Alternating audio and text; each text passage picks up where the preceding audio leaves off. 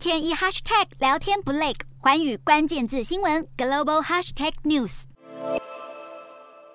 警车进驻维安大楼外，围起旗帜，酒店人员也忙进忙出进行最后确认。由国际战略研究所主办的年度香格里拉对话，睽违两年，即将在六月十号到十二号登场。如今相关准备工作也已经进入最后阶段。受到疫情影响，二零二零、二零二一连续两年香格里拉对话都停办。如今新加坡疫情趋缓，边境重开，因此再次重新举办，也就是在这里位于新加坡市中心的香格里拉大酒店召开。选在香格里拉酒店看上的或许是这里的位置相当隐秘，酒店围墙种满了各种绿色植物和树木，一般人几乎很难从酒店外一眼就能看到里面的状况。这里的维安也相当出名，进出酒店只有两条路，也因此各国重要政治人物来。访新加坡，大多都选在这里下榻。除了美日韩国防部长都将与会之外，外界也普遍预期，这回美国国防部长奥斯汀将与中国国防部长魏凤和会面。因此，酒店维安丝毫不敢马虎。香格里拉酒店内的各大餐厅也在六月十号到十二号期间停止对外开放，从而控制人流。随着香格里拉对话即将登场，香格里拉酒店少了度假的氛围，多了一层紧张的气氛，就是希望一切能够万无一失，见证这场睽违两年的。历史时刻，瞄准新南向商机，剖析东南亚发展。我是主播叶思敏，